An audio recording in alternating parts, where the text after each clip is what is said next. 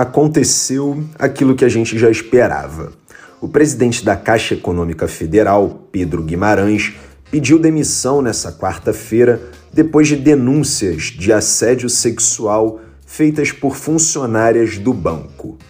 Eu sou Maurício Ferro, criador e diretor do Correio Sabiá, e a partir de agora eu vou te contar tudo o que você precisa saber para começar o seu dia voando e muito bem informado. E eu vou fazer isso naquele esquema de sempre, em até 10 minutos.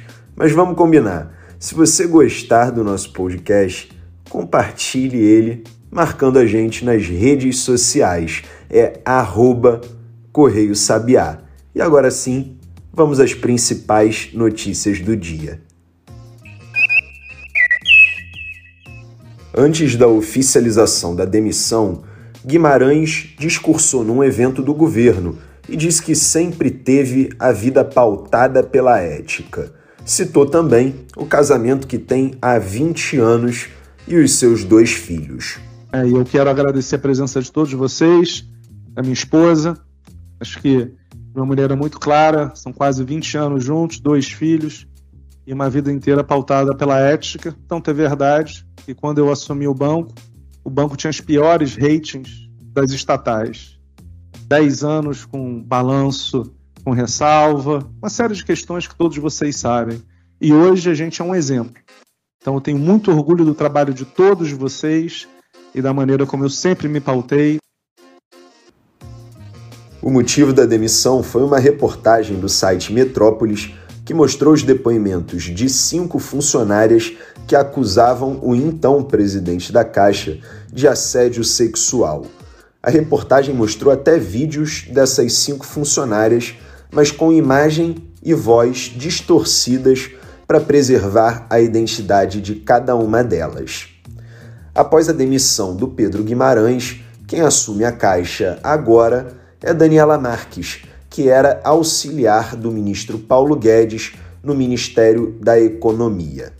Daniela Marques era secretária de Produtividade e Competitividade e já estava no governo desde a sua formação em 2019. Agora mudando de assunto, finalmente o senador Fernando Bezerra Coelho, do MDB de Pernambuco, apresentou ontem, quarta-feira, o seu relatório sobre a PEC 16. Ele incluiu no texto final o aumento de 200 reais no pagamento do Auxílio Brasil, o reajuste do Auxílio Gás e a criação do voucher caminhoneiro de R$ reais. O pagamento dessas medidas emergenciais transitórias, como chamou no relatório, começaria no dia 1 de agosto e seria feito em cinco parcelas que durariam até dezembro desse ano.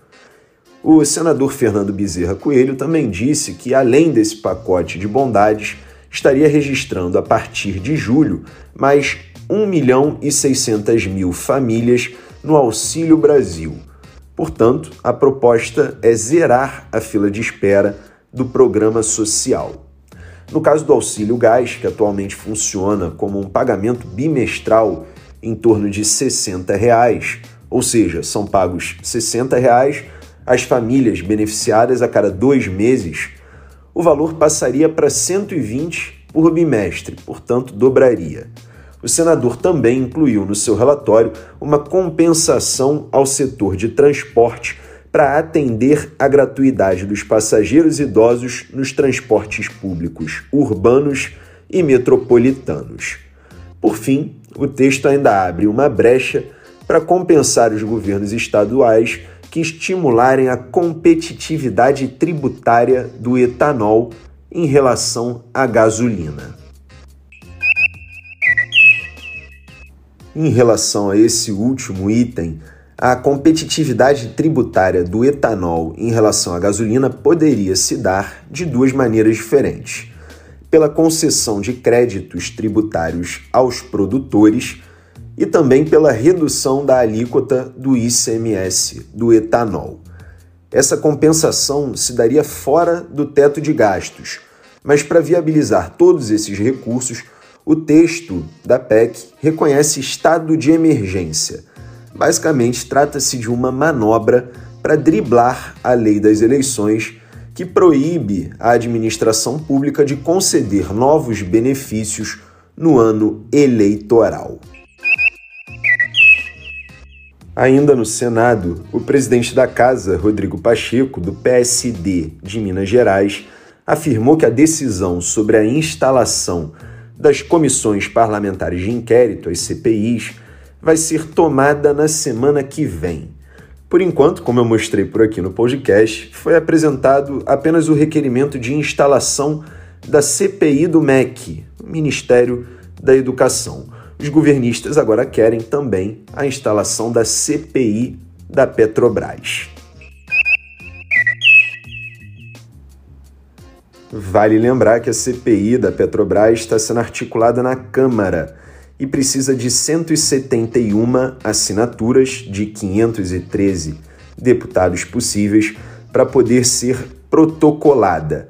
Como a CPI da Petrobras ainda não teve as assinaturas necessárias, ela ainda não foi protocolada, diferentemente da CPI do MEC, que correu no Senado, precisava de 27 assinaturas de 81 senadores possíveis e teve 31 assinaturas. Foi protocolada na terça-feira pelo senador Randolph Rodrigues, da Rede do Amapá, e por outros senadores da oposição. Mas agora vamos falar de economia. O Ibovespa voltou a cair no pregão dessa quarta-feira. Dessa vez a queda foi de 0,96%, que levou o índice aos 99.621 pontos. Já o dólar fechou o dia cotado a R$ 5,19, depois de uma queda de 1,39% em relação ao real. Em parte, esse movimento ocorreu em reflexo à economia norte-americana, cujo PIB, Produto Interno Bruto, foi menor do que o esperado. E por hoje é só, o Sabiá no Ar fica por aqui. Eu espero que você tenha gostado da nossa curadoria de notícias de hoje. Eu aproveito também para te lembrar que o Sabiá no Ar é publicado de segunda a sexta-feira. Sim, é um podcast diário e sempre de manhã, por volta das 8 horas, para deixar você muito bem informado ou informada assim que você começar o dia em apenas 10 minutos. De vez em quando a gente passa um pouquinho, mas é a exceção. Lembrando também que eu estou terminando essa gravação hoje, 1h25 da madrugada. Então pensa no esforço, na dedicação que é fazer o Correio Sabiá, porque também vou ter que adaptar esse roteiro para a linguagem do site, para o nosso resumo no WhatsApp e para todas as plataformas em que a gente distribui conteúdo. Então pensa no esforço, na dedicação que é e compartilha o nosso trabalho nas redes sociais, arroba Correio Sabiá. Você também pode seguir a gente por aqui na sua plataforma preferida de streaming e ativar o sininho, ativa as notificações, porque assim você fica por dentro da publicação de novos episódios. Eu sou Maurício Ferro, sou criador e diretor do Correio Sabiá e sou também eu que faço o roteiro e a apresentação desse podcast diariamente. Quem faz a edição do áudio também todos os dias é a Bia Brito. E como amanhã é sexta-feira, a gente tem um encontro marcado. Eu espero você. Até lá!